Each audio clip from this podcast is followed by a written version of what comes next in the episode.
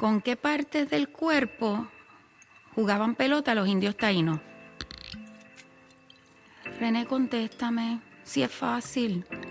Atiéndeme, atiéndeme, mírame. ¿Con qué partes del cuerpo piensa? Jugaban pelota los indios taínos. Cabeza, rodilla, muslos y cadera, cabeza, rodilla, muslos y cadera, cabeza, rodilla, muslos y cadera, cabeza, rodilla, muslos y cabeza, rodilla, muslos y cadera. Semana 12 y bueno, quien más quien menos todavía está en casa haciendo sus cosas, haciendo su trabajo, pero el fútbol ya nos está enseñando cómo va a ser, cómo va a ser este nuevo fútbol. La liga ya se presenta, el calcio, la Premier ya se avisan por ahí. En junio vamos a tener fútbol, mucho fútbol. En julio vamos a tener sobredosis de fútbol. Y en agosto vamos a tener Champions y alguna cosa más. Así que en este Onda Fútbol número 38 os vamos a enseñar cómo va a ser el fútbol después del coronavirus. Fútbol 2020, que va a ser diferente. En Onda Cero. Ver cómo termina, casi nunca termina en gol, casi nunca termina en gol, casi nunca termina en gol. El Messi hasta el fondo, casi nunca termina en gol. ¡Gol! Casi nunca termina en gol. Onda Fútbol. Fútbol internacional con Miguel Venegas. Palla all'area di rigore, si gira Cassano, magico movimento, Balotelli, rete! Rete! David Villa darting through the middle. He's got it between the two, and he's won the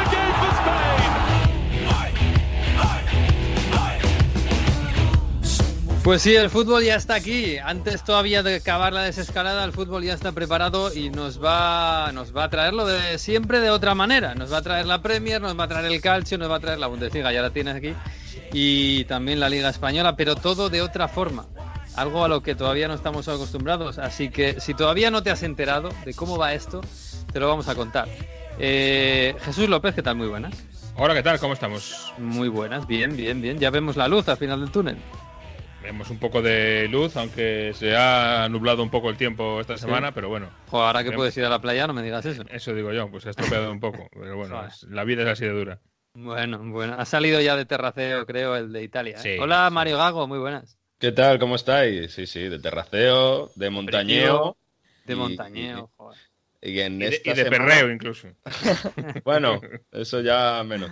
Pero incluso desde este 3 de junio se puede cambiar de región en Italia. O sea Oh. que, bueno, a lo mejor Venecia, que está unas tres horitas, para ver Venecia sin turistas, eso Claro, tiene que ir a- estar, ¿no? Ir a visitar ser fantástico. sin turistas es tremendo, sí, sí. Uy, madre mía, a mí me da una envidia. Yo llevo sin ver a mis padres desde Navidad prácticamente. Yo, yo también, ¿eh? ya, tú también. Sí, sí. Pero bueno, joder, madre mía. Bueno, eh, estamos viendo la- ya la luz al final del túnel y esa luz ya nos enseña cómo va a ser este extraño verano deportivo futbolero. Y, y bueno, mm, vamos a ver, en la liga ya nos han enseñado todo. Ya sabemos cómo va a ser el calendario. El, el 11 empieza, el 11 de junio, que es un día fantástico, en el que cumplen años gente eh, importante en este mundo. Y, y a partir de ahí hasta el 19 de julio, todo sin parar, todo fútbol. Eh, y en Inglaterra y en Italia, bueno, va a ser más o menos lo mismo. Eh, bueno, vamos por partes. Eh, Jesús, la Premier. Va a empezar un poquito más tarde que en España, pero nada, unos pocos días, ¿no? El 17 empieza. Sí. Bueno, digamos que un fin de semana más tarde, una Mm. semana más tarde que en España, porque empieza eh, la Premier sí, las jornadas completas el fin de semana del 20. Eh, En teoría, eh, el primer día será el viernes 19, habrá un partido. Eh, lo que pasa es que quedaban dos partidos, eh, recuérdate, eh, em, sin jugar, dos partidos aplazados previamente, eh, que son los dos partidos que venían por la final de la Carabao Cup, eh, el del City y el del Aston Villa. Esos dos partidos van a jugarse el 17 miércoles, o sea, son, eh, ahí empieza la, eh, la Premier con dos partidos, a partir del día 19, 20, 21, ese fin de semana, eh, tendremos la jornada completa.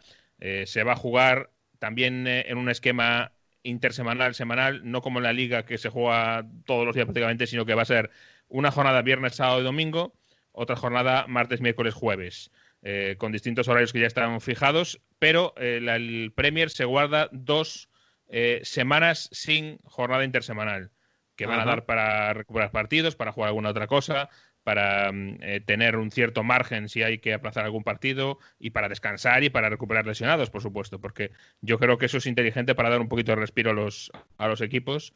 Esas dos semanas ahí que hay un poquito más libres. O sea, Eh, eh, la Premier va a jugar eh, dos, o sea, todos los, todos los equipos van a jugar dos partidos por semana, igual que en España, pero hay dos semanas que se guardan un poco para respirar un poco, ¿no? En vez de dos Exacto. partidos, un partido. Exacto. Y se lo guardan también porque eh, a la vez se va a jugar eh, la FA Cup, por ejemplo. La Mm. FA Cup eh, ya tiene fechas. Recuerdo cómo está la historia. Estamos en cuartos de final. El sorteo ya estaba hecho. Es Leicester-Chelsea, Newcastle City, Sheffield Arsenal y Norwich Manchester United. Se va a jugar el 27 y 28 los cuartos de final, el 18 y 19 de julio las semifinales y el 1 de agosto la final en Wembley, que sería posiblemente el último partido de, de fútbol inglés, como suele pasar cada año. Fíjate, Ajá. en fecha casi casi, fecha de, de Community Shield, ¿verdad? 1 de agosto, Sí. se va a jugar la final de la, de la FA Cup. Es curioso, esto se han planteado si va a haber Community Shield, porque lo mismo se la cargan, ¿no? No se ha planteado, pero es muy probable que se la carguen, sí. Porque, Mm. aunque es verdad que, bueno, que igual como preparación no le viene mal a los equipos de cara a la próxima temporada, allá cuando en, sea. en septiembre, ¿no? Claro, eso te iba a decir. El día de regreso de, de la liga, tanto la liga española como la Premier como el Calcio, es el 12 de septiembre, ¿no? Para todas. Sí. En Sí, principio sí. hay que ver hasta cuándo eh, se extiende la Champions League, eh, si las ligas se pueden acabar en la fecha que se esperaba o no, pero Mm, fíjate, bueno, un equipo como el un equipo como el City, por ejemplo, Mm. eh, puede tener la, la Premier League hasta el día 20 y pico de julio, luego la final de la FA Cup, luego la Champions y, y, y poco después empezar la siguiente temporada. Y además, la, Porque- y la- y además la Champions, incluido el partido de vuelta de octavos que todavía le queda, que es, el, que es lo Exacto. primero que se va a jugar de Champions. O sea que- Exacto. madre mía. Uf. El 29 de agosto debería ser la final de Champions. Ah, 29. veremos si en Estambul, que no tiene pinta, que decíamos antes. No, no, no tiene pinta.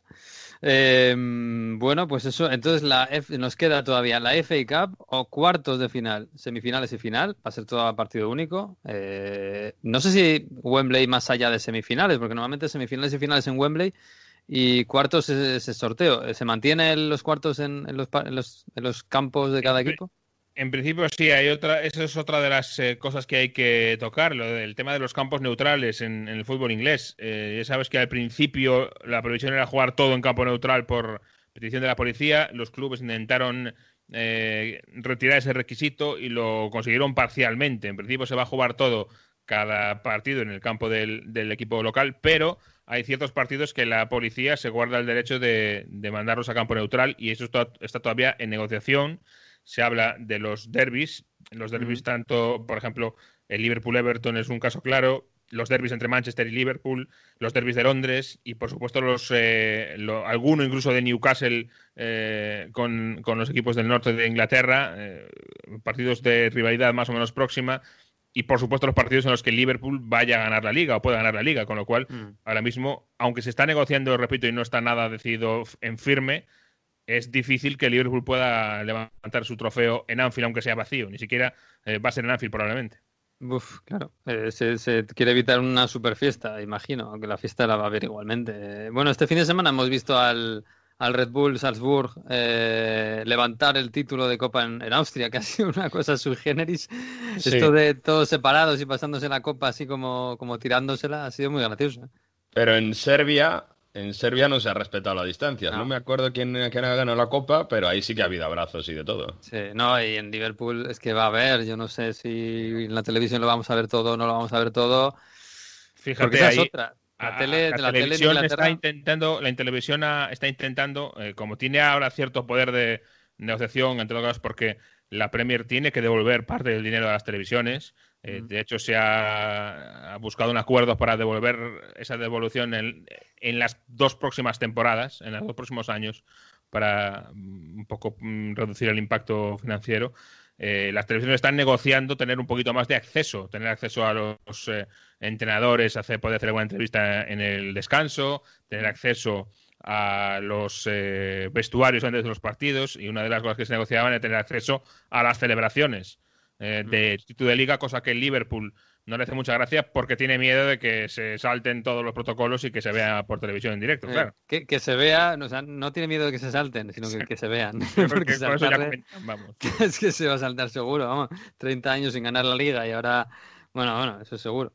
Pero, pero bueno, vamos a ver. eh, claro, ahora es un momento de negociación para la televisión especialmente delicado porque es el momento en el que menos prensa va a haber en los estadios y en el que más eh, controlado va a estar toda la información y todo y todo. No va a haber ruedas de prensa, imagino, como en la Bundesliga habrá cosas en streaming o como sea, pero no va a haber, no va a haber entrevistas. Con, con preguntas por WhatsApp. Oye, Jesús, eh, ¿hay horarios para Premier? ¿Se va a jugar a las 3 de la tarde?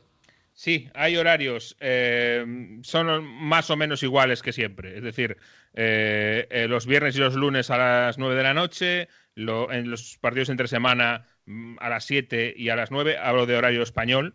eh, Y en, en fin de semana son los habituales, añadiendo uno más.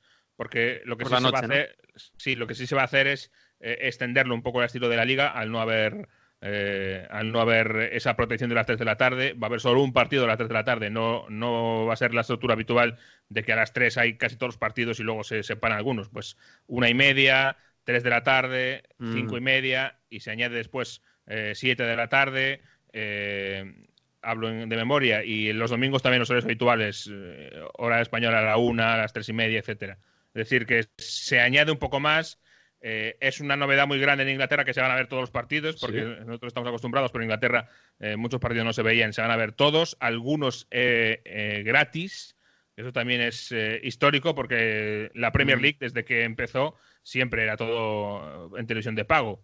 Partidos de Premier League gratis, la BBC va a dar algunos, de hecho, y va a ser histórico porque no había pasado nunca. Claro, es el horario de las 3 de la tarde de allí, que es el de las 4 de aquí, que es el horario protegido que no se podían dar por televisión para que la gente fuera al estadio. Claro, como la Claro. gente no podía ir al estadio, No, más y- que y aparte- hay que, Y hay que como, como no puedes ir al estadio, claro, no, vas a quedarte sin poder ver el partido de tu equipo, siendo Claro, socio, claro. por Y ejemplo. eso lo van a poder ver en abierto.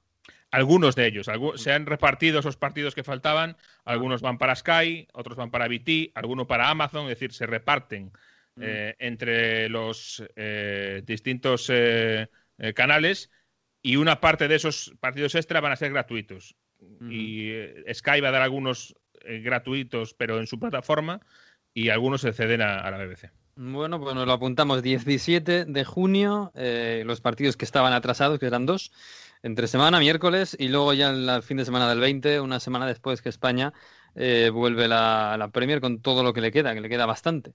Hasta el 2 de agosto eh, habrá fútbol en Inglaterra, madre mía. Sí, en teoría la Premier acaba la semana anterior, es decir, la Premier se supone que acabaría el fin de semana el 25-26 Sí. y la semana siguiente pues eh, eh, acabamos con el tema de la FA Cup, etcétera.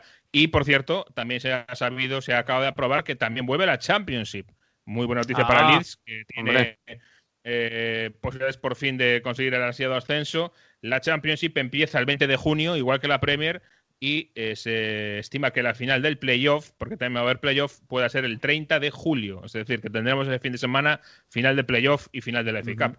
Oh, qué bonito, qué bonito ese playoff, madre mía. A ver si el Leeds puede subir sin playoff esta vez, que no haya Sí, ningún no problema. tiene que jugarlo. sí, sí. Sí, sí, sí.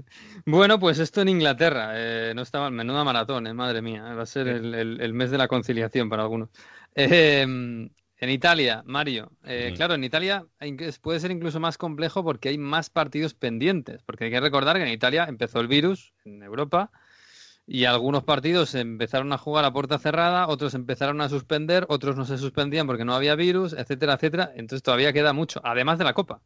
Son 124 partidos de Serie A lo que faltan, más 3 de Copa Italia. Por eso se va a empezar, precisamente, por la Copa Italia. Lo que sabemos es que es verdad que esto es Italia, ya lo sabéis, lo digo siempre, y cambia, cada día cambia todo, pero si no hay ningún contratiempo, se va a empezar por la Copa Italia. El eh, fin de semana del 17, no, perdón, es el, fin de semana del 13 de junio. 13 de junio se jugaría la vuelta de semifinales de Juventus-Milan, fue 1-1 la ida, y el día 14 eh, la vuelta de semifinales de Inter, eh, Napoli-Inter, sería San Paolo, que ganó el Napoli fuera de casa 0-1. Esto sería para cerrar la, la Copa Italia y la final sí. El sábado y 17, domingo 13-14. Que es cuando vuelve el fútbol en España. Que bueno, yo ya habría vuelto. Pero y el miércoles siguiente, ese 17 de junio sería la final de Copa Italia en Roma. Se empezaría con la final de Copa Italia para bueno, tener menos partidos y controlar, poder ir controlando todo un poco más. A partir de ahí, ¿qué va a pasar? El fin de semana del 20 de junio se recuperan los cuatro partidos que faltan de la jornada número 25. Tenemos un Torino-Parma a las 7 y media del sábado, a las 21.45 un Verona-Cagliari y el 21 de junio domingo Atalanta-Sassuolo y Inter Sampdoria, 19.30 y 21.45, que van a ser los horarios que, más se van a repetir en esta vuelta del fútbol. Y a partir de ahí, pues casi como en España, fútbol todos los días prácticamente, porque por ejemplo, la jornada número 27 empezaría el lunes.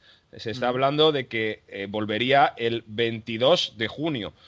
Esto todo no es oficial, ¿eh? son filtraciones, pero debería salir en los próximos días. De hecho, bueno, pondremos cuando tengamos todo el calendario oficial, lo pondremos en el Twitter de, Onda Fútbol para si hay gente que se quiere ir organizando, ya iremos diciendo. Pero 22 de junio volvería, empezaría ya la jornada entera entre semana con un Boloña Juventus y esos pues la jornada sería lunes, martes, miércoles y jueves y la siguiente viernes, sábado y domingo. Y así hasta el 3 de agosto. Hasta el final, como en España, hasta el infinito, hasta, hasta, hasta el infinito, con fútbol prácticamente todos los días, con horarios de lo que decía, ¿no? 5 y cuarto, 7 y media y 21.45, siendo el de las 5 y cuarto solo para los fines de semana. Y tema televisión en abierto, tema que, está teniendo bastante polémica. Bueno, aquí hay una ley, la ley Melandri, que lo prohíbe, pero quieren hacer, al menos al principio, como en Alemania, que tenían el carrusel de partidos con los goles en abierto, al menos las primeras jornadas, y luego intentar negociar. Pero tampoco han pagado las televisiones el último plazo todavía. Digamos que hay un lío político que todavía se tiene que resolver. Mm. Y la última cosa, el tema contratos, que, todavía no, hemos hablado de eso, ¿no? A ver si se ponen de acuerdo, porque cada, cada federación tiene que hacerlo de manera separada. Sí, y además eh, hay, hay, apertura de mercado de fichajes que es una locura, eh, porque cada, cada, federación lo va a hacer de una manera. Estaba pensando en Italia, en gran parte de Italia, en julio a las cinco y cuarto. Ojo, ¿eh? No, en el sur de Italia va a ser imposible. Bueno, y aquí en Turín, eh, aquí en, Roma, o sea... Sí, o sea, de, Florencia para abajo va a ser imposible. Pero es que de, aquí en eh, media serie está en el norte, ¿no? Dos equipos en Milán, dos equipos en Turín, dos equipos en Génova, el Verona, eh, Brescia, Atalanta. En teoría, a las cinco y cuarto piensan que los fines de semana se va a poder jugar pero aquí hay días que aprieta el calor fuerte. Entonces ha habido asociación de futbolistas que se han quejado. Por eso todavía no es nada oficial, porque cada uno está tirando de su parte. Por cierto, que hay plan B también por si hay un rebrote, que esperemos que no, porque en el caso de que haya rebrote aquí en Italia, o sea, de que haya un jugador contagiado, no se para la competición del todo, pero el equipo que tiene un contagiado se tiene que aislar, se tiene que ir a una concentración, a un hotel, va a seguir entrenando, pero no va a poder jugar durante dos semanas, así que a ver cómo hacen. Entonces, si pasa eso, están pensando en hacer un playoff o incluso si la situación es más grave, ya están hablando de algoritmos para calcular la clasificación y en definitiva se están berrando mucho más el discurso y no se está yendo lo importante. Bueno, pues lo veremos. Ojo, con, esos, algoritmos, ¿eh? que he visto alguno que era una cosa un poco disparatada. Exacto. darle más valor a los partidos que te quedaban fuera de casa. Si te quedan muchos partidos fuera de casa, mm, pierdes. Si te quedan más partidos en casa, ganas. Eh, uf, eso. Pues eso era. Abrir ese, ese melón a mí me parece muy, pero que muy delicado. Lo ha abierto el presidente de la Federación Italiana diciendo, bueno, esperando que no llegara ese eh, tema, pero si hay eso, estamos pensando en un algoritmo que de eso precisamente, ¿no? Da más valor a los partidos fuera de casa. Bueno, pues eh, lo veremos. A ver, lo de los contratos. Eh, y claro, esto abre el mercado. En principio los contratos se van a tener que subrogar, digamos, un, mes más o dos meses más. hay que recordar que la mayoría de los equipos van a jugar solo hasta julio. Porque en Champions están los que están y en Europa League están los que están. Es más, algún equipo en Champions, eh, bueno, el Valencia, por ejemplo, ya no está. Estaba, pero ya no está. Em, y se ha abierto el mercado. Eh, yo esto sí que no acabo de entenderlo, porque Jesús, en, pleno junio se abre el mercado. O sea, antes de empezar a la competición otra vez, se abre la posibilidad de que, se, de que los, equipos fichen. Eso eh, quieren hacer, pero vamos a ver si, finalmente lo hacen o no. Porque es verdad que es muy complicado que se mezcle el mercado con, cuando está financiando la liga y se están jugando los descensos, los ascensos, claro. Eh, Europa, etcétera. A mí me parece muy difícil. Hay eh, mm, esa petición de que se amplíe mucho el mercado, los equipos quieren tener mucho tiempo este año, pues por entiendo que para facilitar un poco eh, dentro de una situación muy difícil, pero me parece de difícil eh, de difícil eh, puesta en práctica, la verdad. Vamos a ver qué es lo que ocurre. Se quería poner abrir los mercados en julio, como siempre.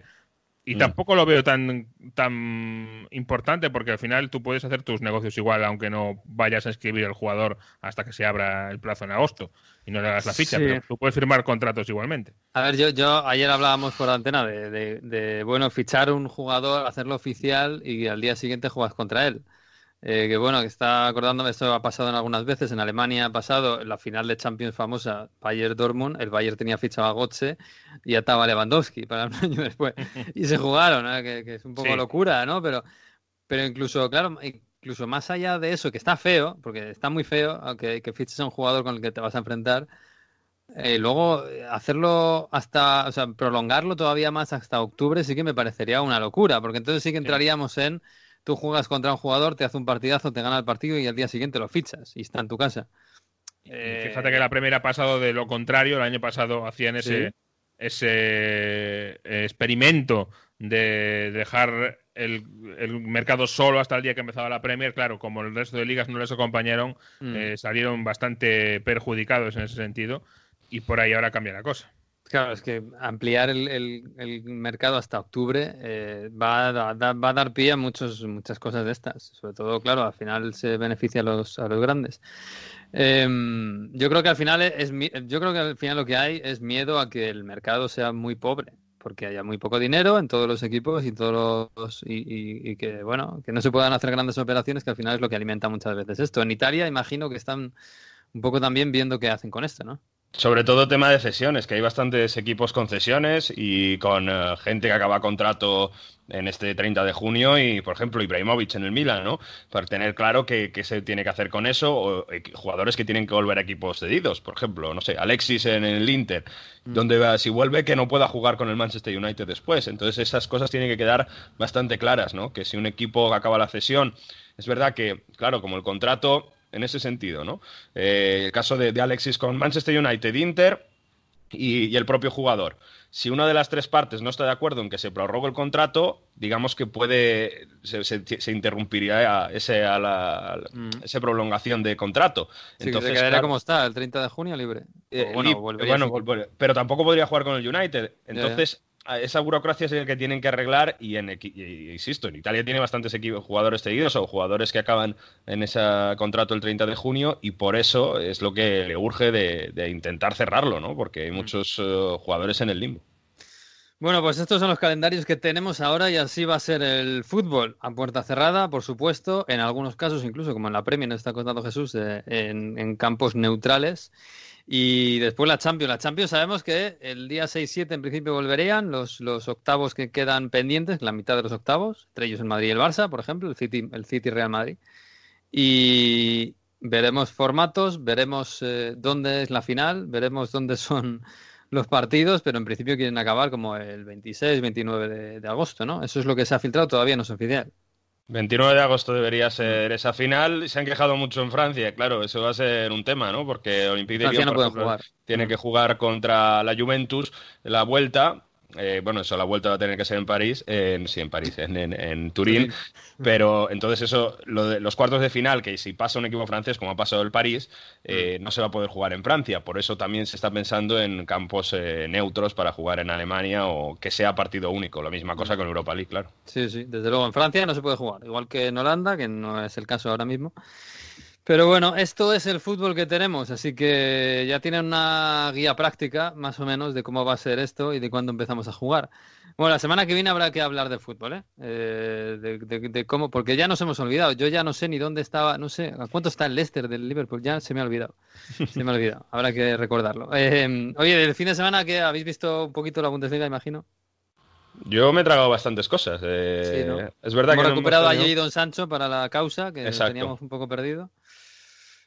Hemos eh, visto el Monchengladbach golear, a Turán, hemos visto... Yo creo que me está mejorando el fútbol, ¿eh? Si me quejaba antes de las defensas, el Sal que sigue mm. liándola atrás, pero yo creo que ha mejorado poco a poco y además en el fútbol combinativo creo que se están viendo bastantes cosas. Hertha Berlín está bien, no sé, hay cosas interesantes, sí, sí. Sí, sí, sí. Creo también que ha tenido bastante menos tiempo de entrenamiento la Bundesliga que el resto.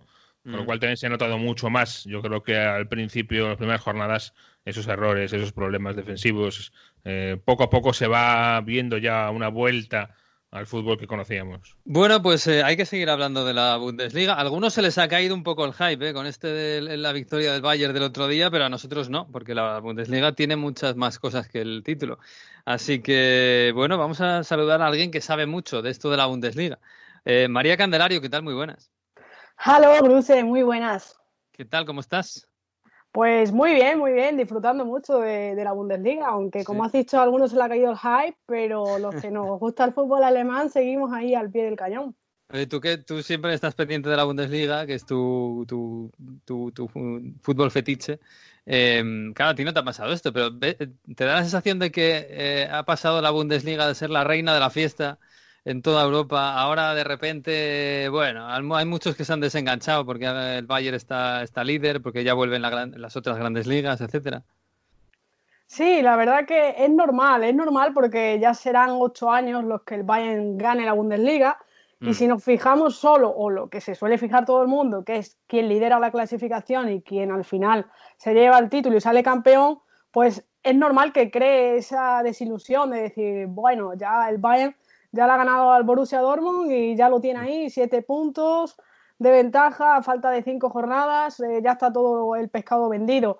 Pero es cierto que, bueno, que los que llevamos ahí mucho tiempo siguiéndolo, es cierto que desde 2010 la hegemonía del Borussia Dortmund con Jurgen Klopp, que fueron dos años consecutivos ganando, y luego todos los años que lleva el Bayern, pues nos crea eh, ser reticente a esa idea y buscar pues eh, los equipos que están luchando por, Europa, por Champions, hay tres equipos para dos plazas, eh, el descenso que también está muy bonito, luego la segunda Bundesliga que, también tiene su miga con el Stuttgart, con el Hamburgo, dos históricos ahí luchando mm. por el ascenso, así que yo creo que te fijas en más cosas, en sistemas de juego o quizás en, jugadores que te atraigan que lo meramente deportivo de quién se lleva el título o no. Mm, mira que nosotros teníamos un poquito de fe ¿eh? en, el Dortmund este año. Eh, no, no por ir contra el Bayern, ¿eh? pero joder, que ocho años de Bayern ya es, es un poquito demasiado. También pasa en Italia con la Juventus ¿eh? y, en, otros momentos ha pasado en España. Pero bueno, oye, de esta, de esta reentré de la Bundesliga, estas primeras tres jornadas, cuatro que hemos vivido ya, eh, hay muchas, muchas cosas en las que nos hemos fijado. La, primera, y por, y por, seguir con el Bayern, casi acabar con el Bayern, a mí me da la sensación de que eh, no sé si es el físico, la preparación física en esta pandemia, o la mano de Flick, o de repente, o, no sé el qué, o el bajón de los demás equipos, pero me da la sensación de que el Bayern de repente está muy por encima de los demás, mucho, mucho más de lo que estaba antes. Yo te lo iba a decir, que yo creo que, el Bayern, eh, para mí, antes del COVID-19, era el claro favorito a ganar la Champions. esa exhibición ante el Chelsea eh, en esa eliminatoria y viéndolo en la Bundesliga cada fin de semana, yo creo que, el Bayern no ha notado esa inactividad, sus jugadores no han notado esa inactividad. Nada más que hay que ver el caso de, León Goretzka, por ejemplo, ese cambio físico tan brutal que ha pegado en este parón. Yo creo que es la mano de Flick, de Hansi Flick, que ha recuperado el ADN bávaro. El, equipo juega muy bien. Luego también es cierto que otros años ha tenido plaga de lesiones, sobre todo ofensivamente. Este año la plaga de lesiones le ha venido defensivamente, pero lo ha solventado súper bien con Alfonso David de lateral, con David Álava de central. Y luego arriba es que tiene un arsenal de jugadores, tiene una plantilla muy amplia, están todos muy enchufados y yo creo que eso está por parte bien trabajado de Hansi Flick, es todo trabajo de, equipo.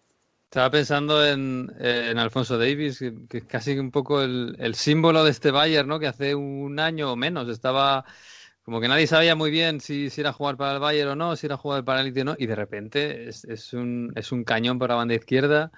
Es un poco, recuerda mucho el Álava de los primeros años. Eh, casi casi es un poquito un símbolo, ¿no? De lo que es este Bayern, el cambio del Bayern. Claro, es que Alfonso Davis fue fichado como extremo y claro, todos decíamos, pero ¿cómo le puede quitar el puesto a Coman, a, Nabri?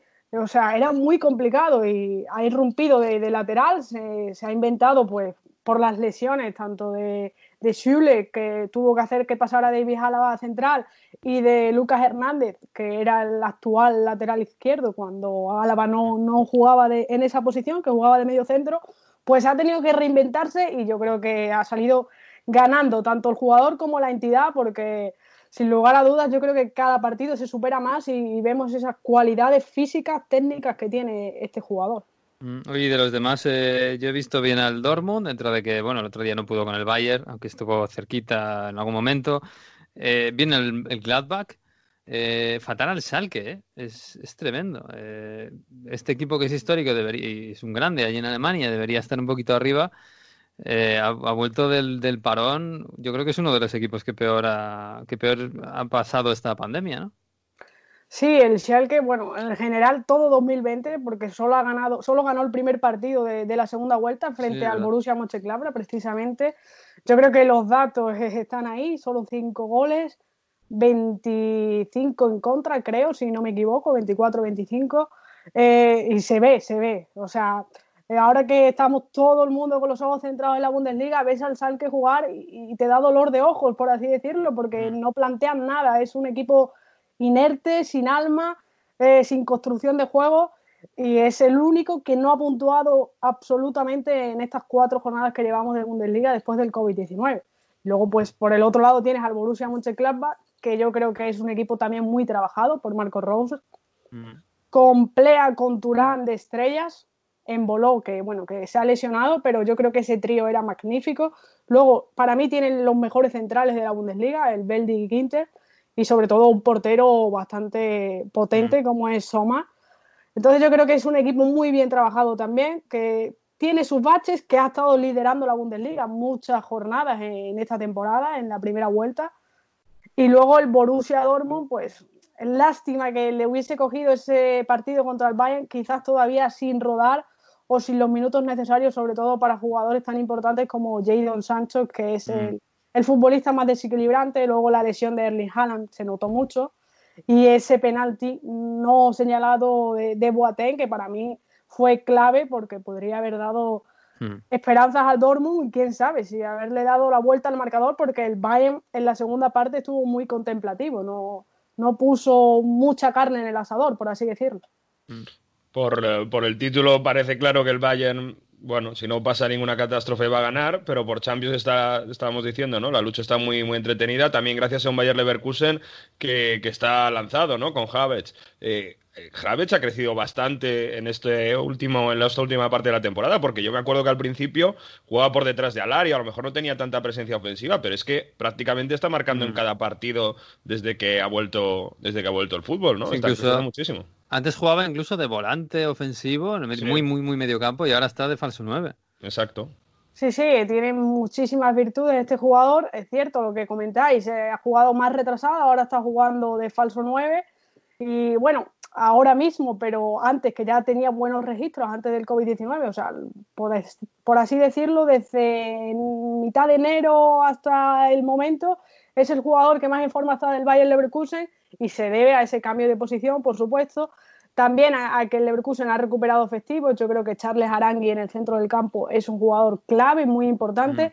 que hace jugar a, los demás compañeros. A Miri también está en un gran momento. Demirbay. O sea, yo creo que el Leverkusen, eh, en parte, le viene muy bien. Setién se quejaba de, de, que se pudiesen hacer cinco cambios. Yo creo que al Leverkusen es de esos equipos que le viene muy bien poder hacer esos cinco cambios porque tiene tanta plantilla ofensiva que mm. son jugadores que, se suelen cansar mucho porque son muy explosivos y eso le permite al entrenador pues, poder rotar y poder eh, jugar todos los partidos a, un nivel muy alto. Yo creo que este el Bayern Leverkusen apunta muy bien, eh, está luchando por la plaza Champions. También hay que recordar que está en las semifinales de Copa Alemania y luego que está vivo en Europa League. O sea, yo creo mm. que es un equipo muy importante.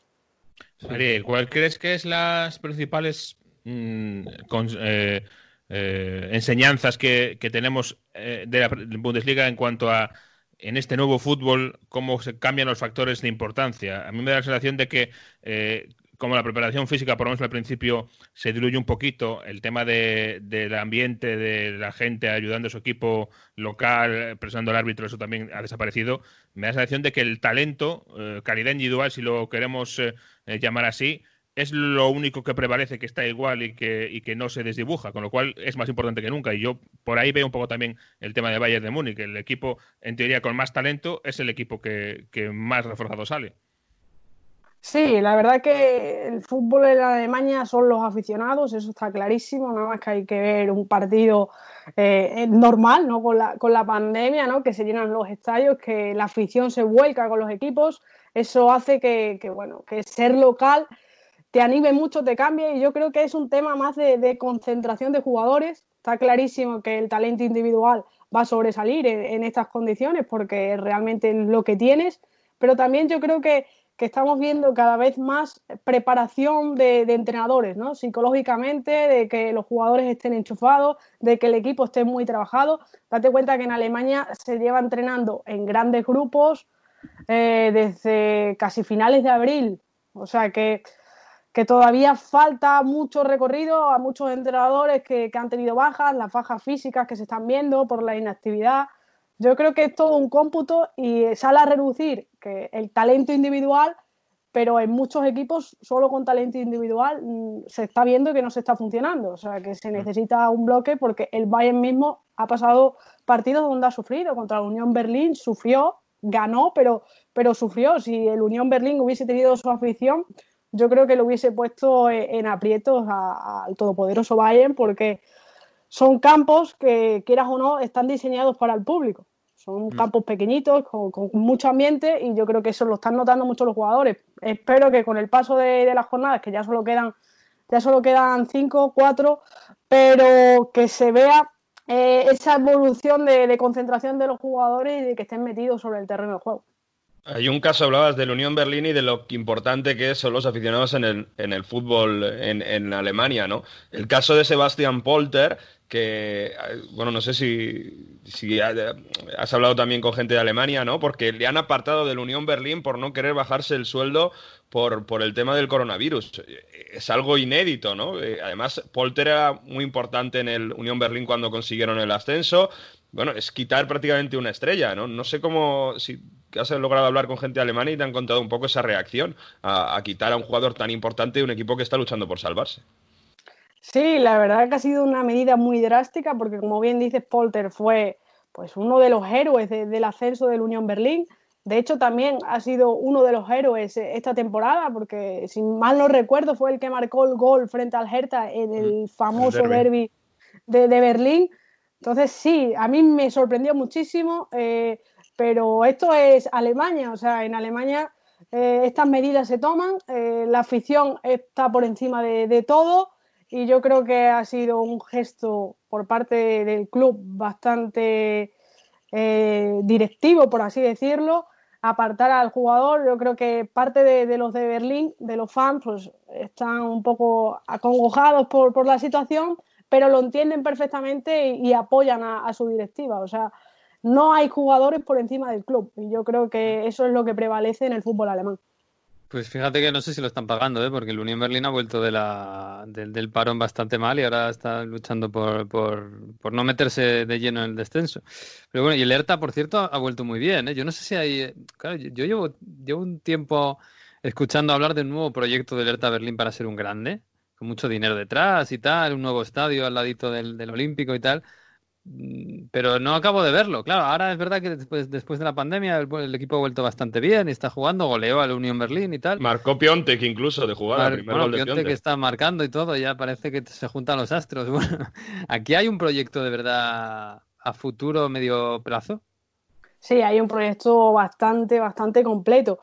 Date cuenta que, que el bueno, ha fichado muy bien en el mercado invernal, todo hay que decirlo, a base de, billetera, mm. por lo que decimos que tiene un proyecto muy ambicioso, quiere estar en Europa, es el, de las cinco grandes ligas, es la única liga que su capital no tiene equipo en Europa, entonces eso Alemania lo resiente mucho y es pues donde quiere quizás eh, naufragar o nadar en los próximos años. Y hay que fijarse que el Hertha fichó a Klinsmann, que Klinsmann eh, por sus razones, rechazó el proyecto. Ha venido Bruno Lavadía y, bueno, Bruno Lavadía, pues eh, lo que hemos visto de Bruno Lavadía en el Hertha son los partidos post-COVID y está pues jugando muy bien. Es cierto que tiene muy buena ofensiva, que tiene a Luque Bacchio, que tiene a Matías Cuña, que tiene a Piontet, eh, tiene a Darida. Yo creo que tiene un equipo bastante completo, pese a que Santiago Ascacíbar, que es otro de los de los fichajes estrellas de este mercado invernal, el centrocampista ruso, o sea, ruso, perdón, que le apodan ruso, el centrocampista argentino, yo creo que es uno de los jugadores claves para ese proyecto, joven, con mucha corpulencia, que da, tiene mucho físico y mucha presencia en el centro del campo. Y ahora, ahora ha entrado James Lemans también en, mm. las entrañas de, de, este Hertha y yo creo que sí, que es un proyecto bastante ambicioso y veremos a ver si esta temporada no consiguen meterse en Europa League, que está ahí arañando, arañando la plaza con Hoffenheim, con Golfurgo. El Schalke ya se ha quedado un poquito atrás, el Friburgo también tiene, tiene oportunidad de entrar en esa plaza de Europa League. Pero si no lo consigue este año, yo creo que el próximo año a tener en cuenta segurísimo, porque este Hertha va para arriba. Veremos a ver si seguirá Bruno Lavadía también eh, de entrenador. Hasta ahora le está yendo muy bien. Pero ya sabemos cómo es Bruno Lavadía, que ha pasado por muchísimos equipos en, la mm. Bundesliga, con sus más, con sus menos, y aquí ha caído de pie y mm. sabremos pronto si liderará el proyecto de la temporada que viene o no. Pero es un equipo muy interesante. Bueno, pues a ver, ¿eh? porque Berlín es verdad que, bueno, siempre es un gran escaparate y en el fútbol es como una, una pequeña espina, ¿no? Que todavía no, no, se ha quitado. Pero bueno, vamos a ver. Oye, en, la Champions sigues pensando que el Bayern es favorito. Va a depender también un poco de estos tiempos, ¿no? Los parones, el físico, la recuperación y todo esto, ¿no? Pero el Bayern es verdad que ahora mismo está, está como un tiro. Eso es. Yo antes del COVID-19 ponía la mano en el fuego con que era mi favorito, pero ahora no. Ahora no, porque el nuevo formato de solo un partido puede pasar cualquier cosa. Ya sabemos cómo es el fútbol, tan impredecible. Mm. Y luego que, bueno, hasta agosto queda muchísimo. La Bundesliga se terminará el, último fin de semana de junio.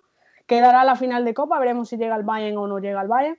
Pero habrá mucho parón de la competición doméstica a la Champions, así que mm, ahora no me la juego, no me la juego en absoluto porque el Bayern sea campeón de la Champions. Pero desde luego, como está jugando ahora mismo, tiene muchísimas posibilidades. Por cierto, que la Champions es bastante posible que hay partidos a, partir de cuartos de final, partidos a partido único, eliminatorios a partido único, y se habla como Alemania, como campos neutrales para jugar eh, esas eliminatorias e incluso la final. Sí, ahora mismo Alemania es casi como un santuario eh, para el fútbol en este, en este, en esta situación. Bueno, María, que, nada, que te agradecemos el ratito de charla de, de Bundesliga, de fútbol que nos gusta mucho, esa liga que nos encanta y que, bueno, es una pena que el Bayern gana siempre, ¿no? Pero bueno, algún día no ganará y, eh, hablaremos mucho más, de, más de, lo que estamos hablando, que, lo merece, porque es una liga fantástica. Así que te agradecemos un beso y hasta la próxima. Muchas gracias a vosotros y un placer charlar siempre de la Bundesliga. Pues sí, la Bundesliga, que nos queda, nos queda mucho, ¿eh? más allá del título del Bayern. Por cierto, este fin de semana en portada en los medios estadounidenses, ¿eh? con gesto de Jadon Sancho y con el gesto de, de, Marcus Turam en favor de, la justicia por, eh, por, este hombre que ha sido que ha sido resultado muerto por un policía en Estados Unidos. En fin, que mm, bueno, eh, vamos a ver qué pasa con los alemanes, porque es lo que decía María, esto va a ser va a ser un poco raro esto de parar eh, en, julio y esperar a que vuelva la Champions y a ver si va a estar al mismo nivel que los demás. Em, lo físico va a ser muy muy importante. Hace una semana hablábamos con un preparador físico de cómo estaban teniendo que preparar esta vuelta al trabajo y ahora queremos ver cómo se prepara ya la vuelta al trabajo, con las lesiones, con los problemas musculares que tienen algunos y lo estamos viendo en la Bundesliga. Así que vamos a hablar con uno de los, eh, de los que más saben de esto, que es español y que trata a grandes estrellas en la Premier, en Salah, en el Liverpool, en Italia, Luis Alberto, etcétera. Se llama Rubén Pons. Hola Rubén, ¿qué tal? Muy buenas. Hola, buenas tardes, ¿qué tal? ¿Qué tal? Lo primero, ¿todo bien? ¿Estás en España? ¿Estás en, en Benicassim? O sea, que ¿estás bien? Sí, sí, la verdad que bien. Aquí, por aquí de momento vamos progresando. Bueno, y además se puede ir a la playa ya. O sea, que ya fantástico. Tenéis más suerte que nosotros. Em, bueno, em, cuéntanos un poco, porque claro, eh, supongo que tú eh, desde, desde el confinamiento, ahora viendo cómo está pasando todo lo que está pasando en, en Alemania y cómo poco a poco vuelve este fútbol un poco diferente, Estamos mm. viendo un montón de lesiones y casi todas musculares. Fíjate, la primera semana fueron ocho, nada menos. Luego hemos visto a Haaland, a Tiago. Eh, ¿Tú esto ya te lo esperabas? Hombre, tanto como esperarlo no, pero, pero sí que lo intuyes, tampoco... Es, cierto que se tiene que hacer una pretemporada express y, tienes que cortar los tiempos eh, tienes que hacer una pretemporada que generalmente es de un mes y medio en, prácticamente tres semanas y, eso es complicado.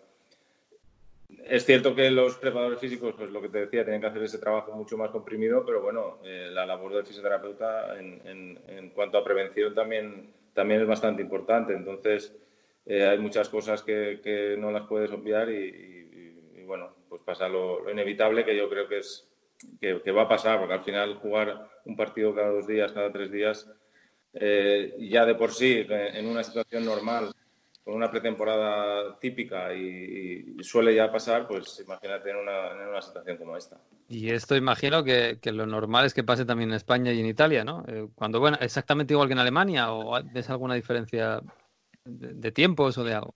Es que no, no, creo que haya diferencia de tiempos y, la condensación de partidos es, incluso, diría yo, bueno, igual o peor. Eh, y, encima le añadimos también el, a los equipos de Champions que luego tienen que, meterle todavía más carga aún. Y ese tiempo de descanso yo creo que también se verá también una vez acabe la liga y, esas dos, tres semanas que van a haber que, que realmente no va a haber descanso Mm. vas a volver otra vez a hacer otra, otra pretemporada y te estás metiendo una carga importante de pretemporadas, eh, en tres pretemporadas en un año.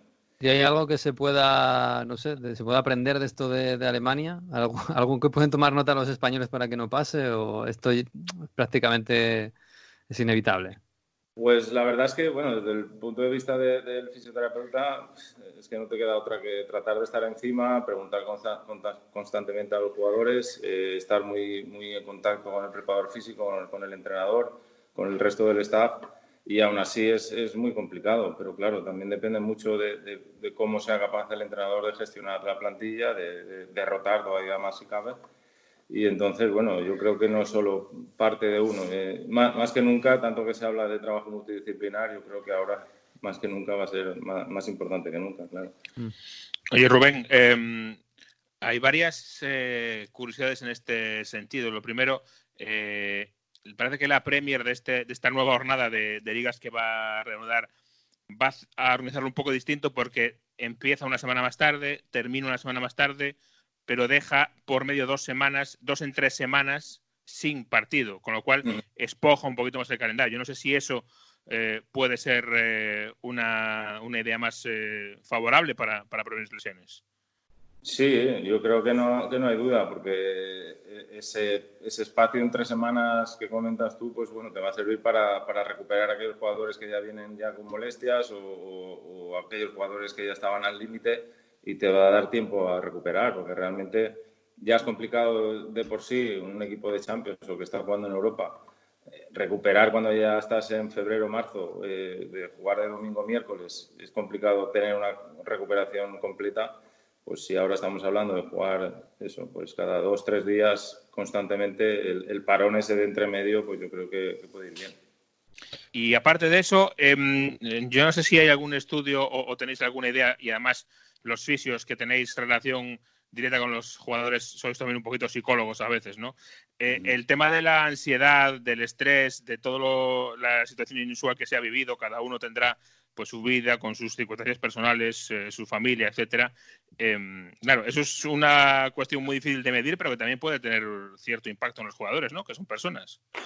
Sí, evidentemente, como te decía, como decía antes, yo creo que el, papel del, del, trabajo multidisciplinar va a ser más importante que nunca y como hablabas de la ansiedad, pues el, psicólogo en este, en este caso va a tener, va a tener gran importancia para la hora de manejar estos, e, e, este estrés y, bueno, también a ver, eh, el, el, psicólogo, la psicóloga va a ser capaz también de un poco... Eh, cómo indicar para saber gestionar este tipo de situaciones, que, es nueva para todos realmente. Oye, Rubén, llevas a varios futbolistas de la Lazio, ha dicho antes Luis Alberto Miguel, también Caicedo, Johnny, eh, Leiva. Este año la Lazio físicamente está siendo uno de los equipos más top de, Italia, ¿no? De hecho, está ahí arriba seguramente por ese, ese cambio físico. ¿Cómo, ¿Cómo ha sido ese crecimiento de ese equipo? Tú que les conoces bien. ¿Cómo es también cómo está siendo mantener esa forma física ahora después del parón para que sigan siendo determinantes en lo físico?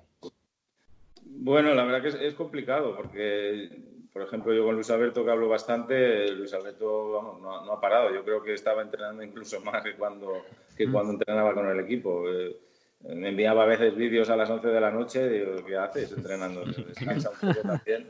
Y, la verdad es que él, es lo que hablabas tú, él se veía también, incluso el equipo se veía también que, es el, temor ese de decir, ostras, y ahora voy a parar y si lo pierdo y bajamos el nivel.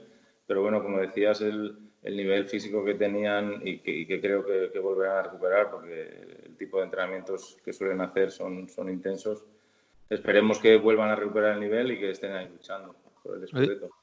En, la Bundesliga yo estoy viendo, a lo mejor es cosa mía, pero yo estoy viendo algunos equipos, o sea, mucha diferencia física entre los equipos. Eh, yo no sé si esto es, bueno, pues como decías de Luis Alberto, ¿no? que han estado machacándose ellos voluntariamente este, este tiempo y no perdiendo la forma física, que muchas veces a lo mejor es cosa de cada uno, ¿no? Individual. Eh, o es que a lo mejor equipos grandes, que sobre todo se nota más, están mejor preparados generalmente para que ocurra algo así y bueno, y no les perjudique tanto, porque algunos, sobre todo algunos equipos modestos en Alemania, yo les veo físicamente muy por debajo de, que, los grandes, ¿no? Estoy pensando en el Bayern, por supuesto, que, parece que están como una moto. Eh, pero claro, yo no sé si más allá de, lo individual que de cada uno, eh, hay algo más detrás de, una preparación a lo largo de mucho tiempo que eso, claro, igual tarda más en perderse.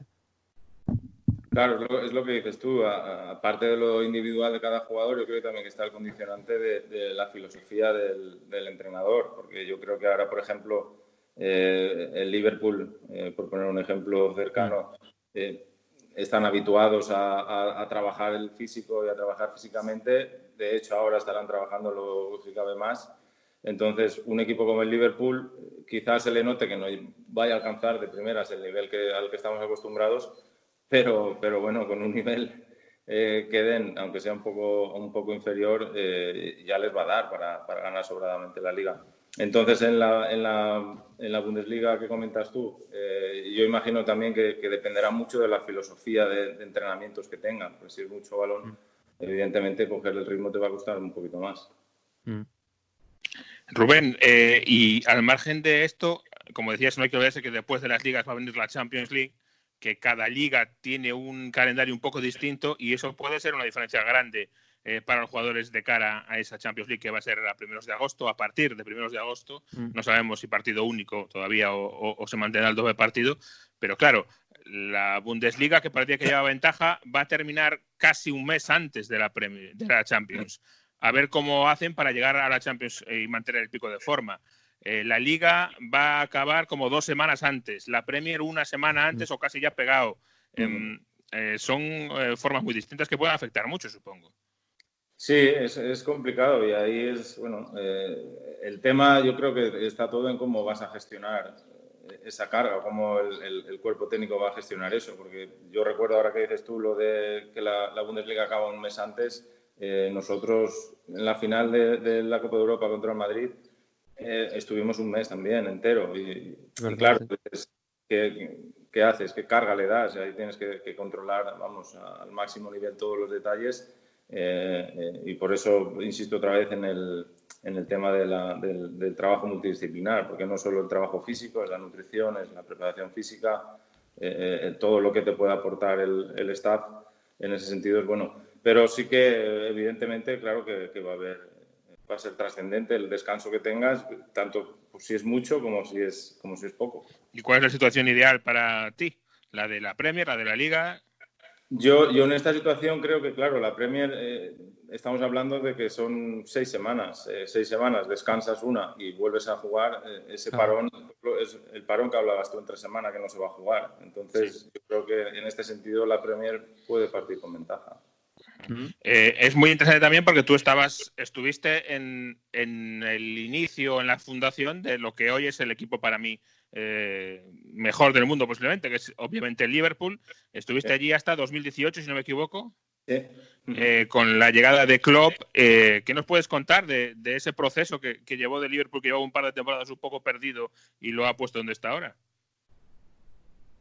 Pues bueno, yo, te diría otra vez hablando de filosofías que, el club apuesta por un entrenador que tiene una filosofía muy clara y, bueno, y, el, club la acepta en todos los sentidos. Entonces, eh, se trabaja desde todas las áreas eh, siguiendo esa filosofía y bueno, el resultado está ahí.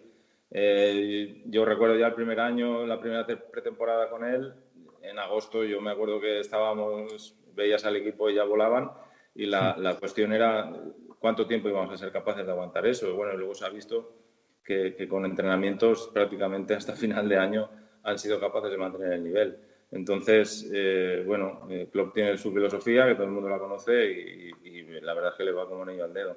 Sabemos que la exigencia física es enorme. Eh, sí. Es verdad que cuan, tanto cuando llegó él, porque llegó a mitad de temporada, como cuando iban llegando jugadores de fuera, les cuesta mucho a los futbolistas adaptarse a ese ritmo de trabajo físico tan alto en los entrenamientos. Claro, es que él, realmente él, al futbolista que ya tiene calidad, te lo hace atleta.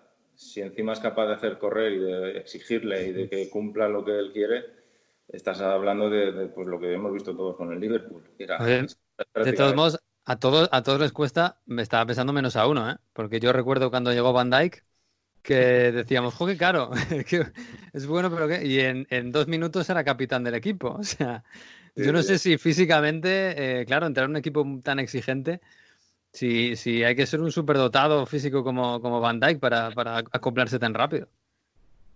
Bueno, eh, Virgil la verdad es que es un tío súper inteligente también y, y, en el campo eso también se nota. Aparte, bueno, él también tiene muchísimas condiciones y, y bueno, estabas hablando de Van Dyke, pero bueno, si, si nombras al prácticamente más veterano de la plantilla que es Milner, Milner también es un espectáculo viéndolo entrenar, porque va, va súper sobrado. Entonces, eh, una vez los ves entrenar y ves el estilo de juego, claro, tiene todo el sentido del mundo que entrenen así. En particular, ya para, para cerrar, cuéntanos sobre ese crecimiento de Salah, porque yo lo recuerdo en Italia y, bueno, es verdad que ya tenía esos cambios de ritmo y, físicamente también dominaban, además de tácticamente y, técnicamente, pero su llegada a Liverpool ha sido tremenda, ¿no? ¿Cómo ha sido ese crecimiento en su llegada, bueno, al equipo ahora de club? Bueno, yo creo que él también, eh, eh, pues todas las malas experiencias que pasó en Chelsea o y eso lo hizo crecer muchísimo como jugador. Ya en Roma ya, ya se, le, se, le, vieron muchas cosas, pero ya cuando vino aquí, la verdad es que la, la, confianza que cogió fue y todo lo que hacía le salía bien. También, también trabajó para ello. Y, y la verdad que a partir de ahí, eh, yo recuerdo siempre mensajes suyos o llamarme que, que podía hacer para recuperar, que si sabía de alguna máquina que podía recuperar antes o algún trabajo para mejorar cualquier cosa y él siempre está pendiente de eso. Y, y bueno, eh, los resultados ahí están, porque decían eh, que si iba, iba, a ser el, el típico de eh, One Wonder Man. One Season Wonder, yeah. yeah y, y, y, bueno, se ha visto que no, y todavía le queda, le queda bastante, la verdad. Sí, porque es, es el caso más claro de aunar el talento que ya tenía a una obsesión casi, ¿no? Por el trabajo, por su preparación física, que es algo que vemos un patrón, obviamente el caso más claro en el que reflejarse es eh, Cristiano Ronaldo, no es el único ni mucho menos, pero eh, va un poco por ahí la cosa. Y como dices, tuvo una temporada primera de explosión con todos aquellos goles, la segunda parecía que le costó un poco más porque ya le conocían más, ya le vigilaban más, y para mí esta, esta temporada ha vuelto otra vez a ser, no, si no tiene ese número espectacular de goles, pero sí tiene un liderazgo.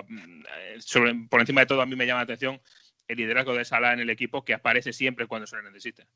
Sí, y además así se lo hacen saber y así lo siente él. Él se siente súper importante. Y, y, bueno, yo creo que, como te he comentado antes, a, a, todo gran jugador que tiene mucha calidad, si le das encima ese plus físico que, que, que te lo das sí o sí, Klopp, es que solo tienes que ganar. O sea, solo tienes cosas que ganar. Entonces, eh, él, Sadio, también es un, un buen ejemplo, Firmino. Sí eh, cualquiera de los que nombres, yo creo que, que, bueno, han dado un salto importantísimo.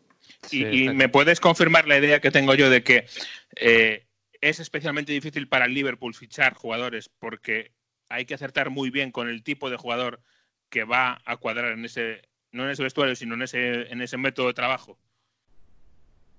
Bueno, yo creo que eso eh, el departamento de fichajes lo, lo, tendrás muy en cuenta. Como te decía, eh, el club eh, se entrega a la filosofía de Klopp y Klopp sabe que, que, el jugador que vaya lo va a exprimir físicamente y tiene que mejorar físicamente. Yo creo que un buen ejemplo de esto es Keita. Eh, Keita se vio que, bueno, que físicamente el primer año sufrió bastante, pero bueno, poco a poco se ha ido cogiendo. Incluso Fabinho también pasó al principio.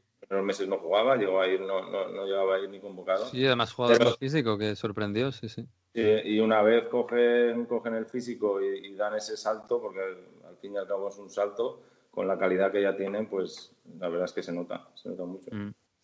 Bueno, pues lo, veremos. Nos queda muy poquito para que vuelva la Premier, para que vuelva el calcio, para que vuelva la Liga y bueno, supongo que para que vuelvan los eh, lesionados de la Bundesliga, que los está viendo demasiado. Supongo que esto se frena, ¿no? Porque el primer día vimos mucho, el segundo un poquito menos, ya esto eh, vendrá un freno, ¿no? A pesar del calendario muy, muy, muy acotado, muy cerrado, no habrá tantas lesiones, ¿no? A medio plazo, imagino. Sí, eh, los jugadores también van a ir cogiendo el ritmo poco a poco, también la carga de entrenamientos va a ir bajando a medida que vayan aumentando la carga de partidos, entonces al final cuando, cuando se equilibra un poco la balanza, eh, esperemos que se equilibre también mm. lo del número de lesionados. Sí, sí, señor.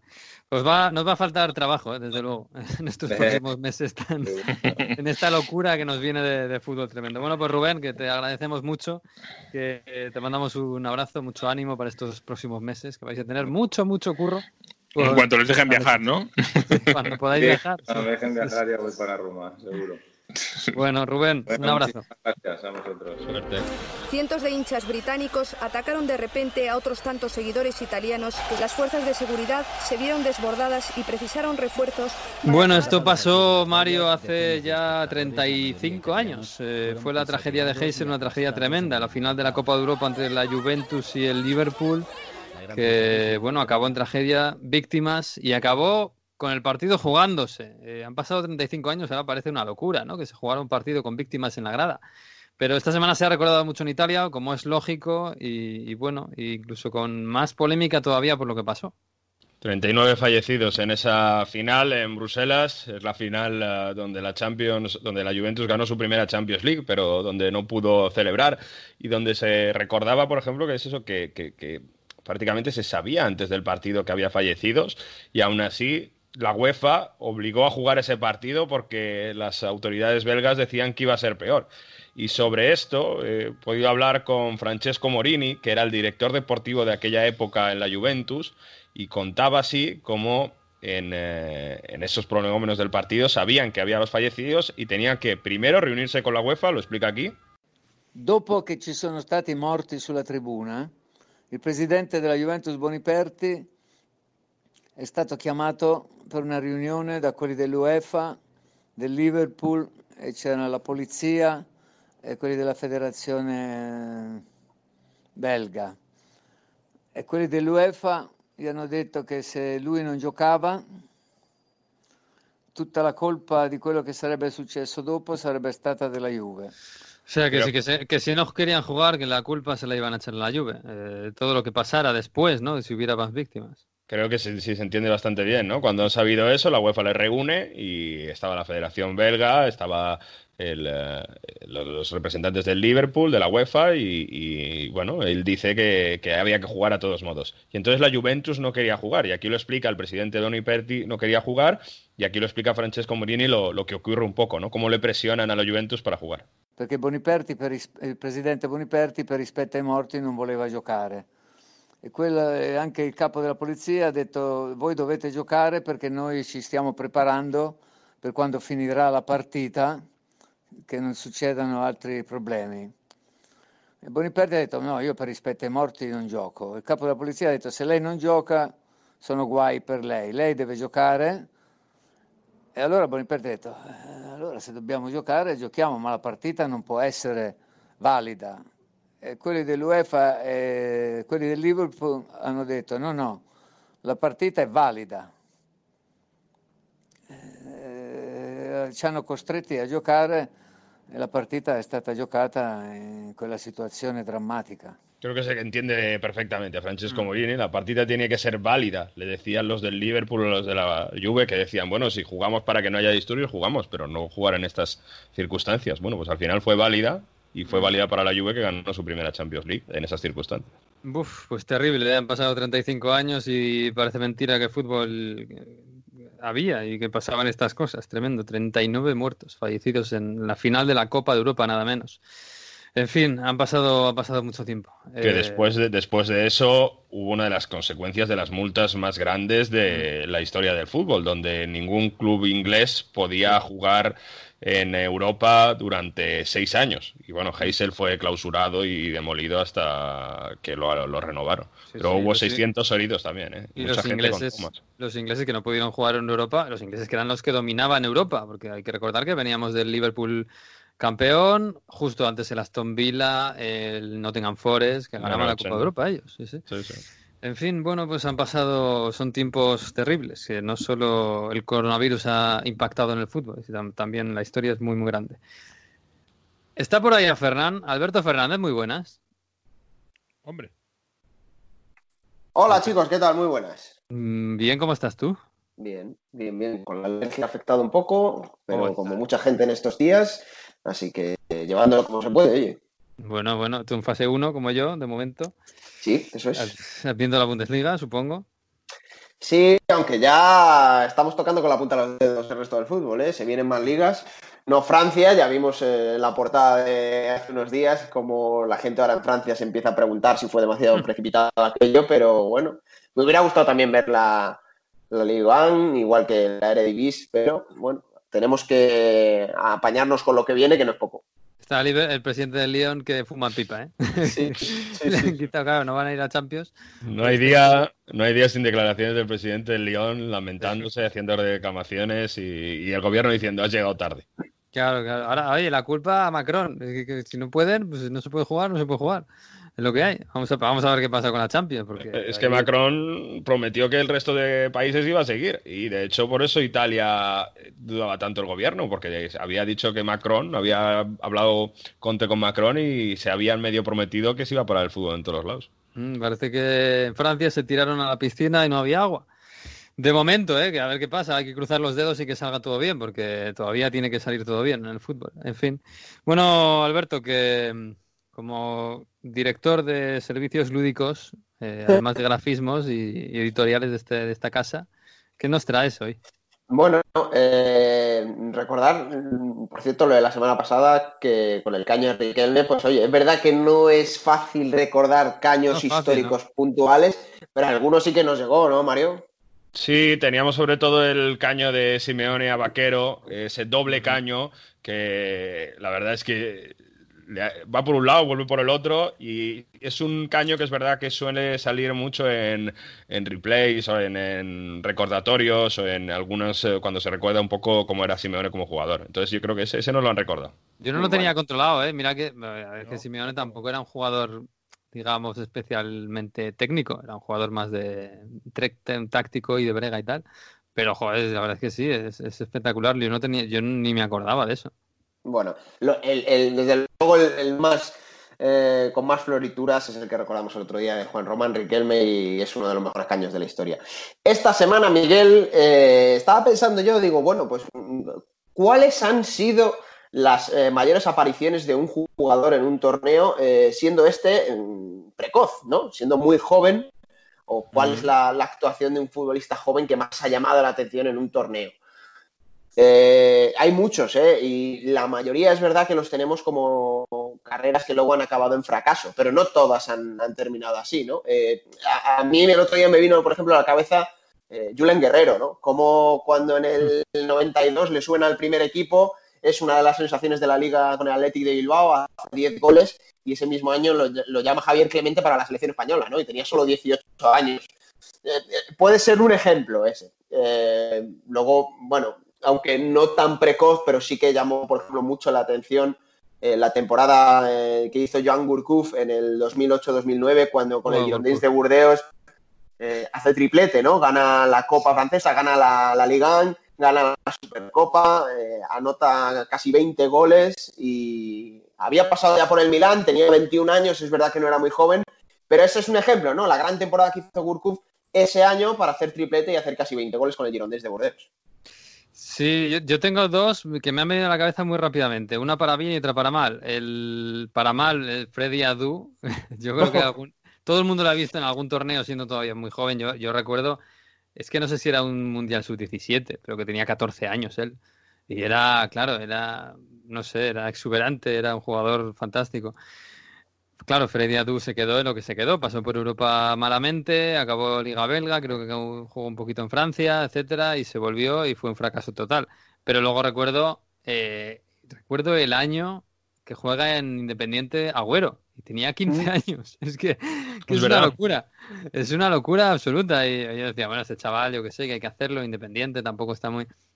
Pero claro, sí que es verdad que, era un jugador que ya, ya luego cuando tenía 16 y 17 años, creo que el Atlético de Madrid lo ficha con 18, no sé si con 17 o con 18, que ya era un jugador que es que se le veía, no que estuviera hecho, pero que, que tenía una, que tenía una cabeza ya de futbolista profesional.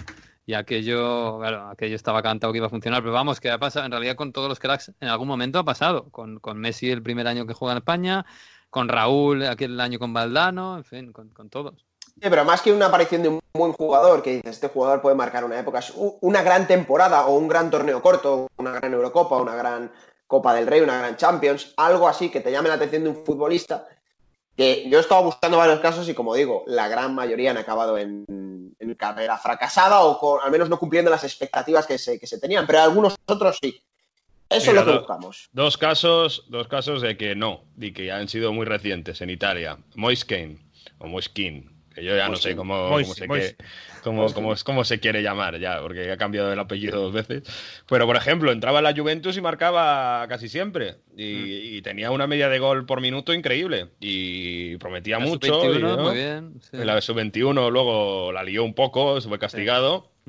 Y ha ido al Everton y, y para nada, ¿no? El caso de Pellegri en el Genoa, uno de los marcadores más jóvenes de la historia del fútbol italiano. Eh, importante, gol y asistencia. Me recuerdo un buen partido contra la Lazio, se fue al Mónaco y, y no hemos sabido nada de él. Ha desaparecido. Yo no sé, es verdad, es que no ha jugado nada en el Mónaco. Está pasando mucho en, en- en esas situaciones, ¿no? Y bueno, cosas que a lo mejor jugadores, jugadores, hombre, pues yo qué sé, cuando debuta Totti él desde el principio es determinante, e incluso le abrazan en la curva, ya se hablaba de él, ¿no? Y también en la Roma, mira, para quedarme, la primera gran noche de Zaniolo en Champions League, me acuerdo, que entra al Porto, que marcó dos goles y que estaba ahí. Y, y- y bueno, yo creo que Zaniolo, esperemos ese caso, no que sea todo lo contrario de King, ¿no? Que está siendo importante en la Roma. Si las lesiones le, le, le perdonan, ¿no? Porque mira, si una cosa ha servido para la Eurocopa que no se haya jugado, es que Zaniolo, en teoría, el año que viene va a poder estar con, con, la, con la selección italiana. Sí, sí, sí. Por, y por- por recordar un caso aún más fugaz, que Jesús seguro que lo recuerda bien, eh, porque no fue ni siquiera un torneo ni una temporada, fueron cuatro o cinco partidos. Federico Maqueda en el Está Manchester. United, eh, que le hizo un gran gol al Aston Villa, hizo dos o tres goles más y al Messi pico se difuminó, ¿no? Eso es o sea, aún más fugaz. Que yo sé que me pareció un hype muy artificial porque se veía que el chico, pues bueno, igual olfato tenía para el gol, pero que crack no iba a ser. No, no tenía técnica, no tenía. Yo he pensado en, en dos apariciones, una es más eh, de largo plazo y otra es más brillante en el corto. Eh, de largo plazo y una que tenemos enfrente de nuestras narices, eh, Trent Alexander-Arnold. Mm. Eh, en 2016 eh, le dio la, la alternativa a Jürgen Klopp, 18 años tenía para subir al primer equipo. En 2010, el año siguiente, la temporada siguiente, ya fue el, el- el jugador más joven de la historia del club en jugar en una final de Champions League y ha hecho un enorme impacto en su club, en su liga y ahora mismo diría que en el fútbol, porque es el mejor lateral derecho del mundo. Y además ha redefinido un poco lo que puede hacer un lateral derecho. A mí me recuerda, pues está al nivel casi casi de un Roberto Carlos, pero obviamente mucho más joven de momento. Entonces vamos a ver si puede llegar a donde llegó Roberto Carlos, pero estamos hablando de ese tipo de, de impacto. Bueno, Roberto Carlos era más exuberante, claro, era, un- Sí. era una potencia física increíble, es verdad que luego tenía también sus errores atrás, eh, claro. Sí, sí, sí. Yo me estaba acordando, Jesús, fíjate, en, en Inglaterra me estaba acordando mucho del gol de Michael Owen en el Mundial del 98. El no me acuerdo a quién se lo metió, pero marcó un golazo espectacular, él tenía como 19, 20 años. también, sí. Y ya jugaba en el Liverpool, pero jugaba poquito, ya tenía, tenía nombre. Y marcó un golazo espectacular. Y, y bueno, luego es verdad que hizo una muy buena temporada en 2001 cuando gana el triplete con el Liverpool, la Europa League, que se la, la UEFA, que se la gana al, al Alavés. Pero luego poco a poco se fue apagando ese jugador. Pero sí, aquella aparición en el Mundial fue como, como si fuera el nuevo, no sé, el nuevo, el nuevo Ronaldo, el nuevo Ronaldo Nazario. Ronaldo fenómeno. Y Wayne Rooney en el Manchester United, cuando debuta, debuta muy bien, ¿eh? Debuta y además cae de pie y empieza a marcar, sí, sí, hace un gran gol. Aubameyang, ¿no? Debuta bastante bien también, cuando era joven en, en Dortmund. Otro futbolista que tuvo una aparición muy brillante en el corto plazo, luego siguió con su carrera, por supuesto, pero aquello fue muy, muy claro. Eh, Un jugador de 19 años que empezaba, ya había debutado, pero empezaba a tener un poquitito de, de continuidad del equipo, se la daba a Toto Berizzo, fue Santi Mina, que recordar que apenas recién llegado al fútbol profesional, de repente un día le marcó cuatro goles al Rayo Vallecano. Cuatro goles en un partido y eso fue también algo llamativo por, como digo, por la inmediatez de explotar, de, eh, pasó de ser un, des- un desconocido a, a aquello. Y además Sí, sí. hizo un muy buen final de liga porque ni siquiera jugó toda la temporada. Hacia el final de temporada empezó a ser titular y, y- y respondió de ese modo.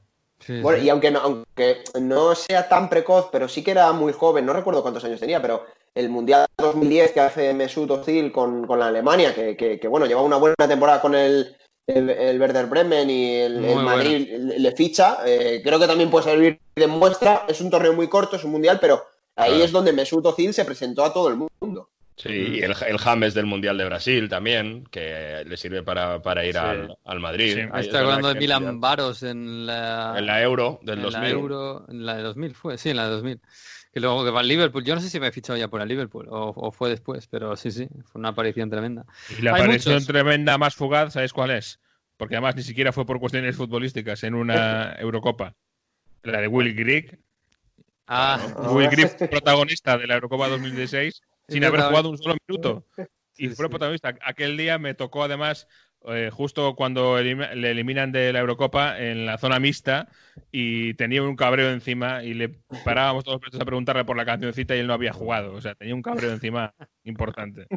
Y ahí está el hombre en el Sunderland, ahí luchando con, nuestros amigos. En fin, bueno, pues nada, chicos, que, que nada, que una semana más. Nos queda poco eh, ya para empezar a hablar de verdad de, de- de todo el fútbol de siempre. Ahora va a ser una maratón, ¿eh? Esto va a ser una maratón sprint, casi. Todos los días fútbol, todos los Sí, días. Sí, sí, sí. Pues nada, cuidaos, eh, relajaos un poquito, si podéis, y coger fuerzas, que esto que vienen curvas. Sí, yo creo que esta semana menos Bundesliga para preparar lo que viene, ¿no? Ya, ya hemos visto la Bundesliga suficiente. Sí, sí, sí. La semana que viene, eh, me recordáis cómo está todo, que ya no me acuerdo. Ya solo sé que el Liverpool es líder, lo demás no me acuerdo. Un abrazo. Un abrazo. Un abrazo, chicos. Pues hasta aquí hemos llegado, sí señor, hasta aquí este Onda Fútbol todavía en desescalada, todavía sin ver el fútbol de verdad y palparlo solo en la Bundesliga que nos espera ahí. La semana que viene, como siempre, el lunes, a partir de la una, si se puede, estará el episodio 39 ya en, el- en la web de Onda Cero, en las redes sociales, etcétera, etcétera. Hasta aquí ha llegado el 38 este episodio de la desescalada, semana 12. Todavía estamos así. Disfruten de la semana, que ya todavía queda fútbol y queda poco para que vuelva el resto del fútbol. Y adiós.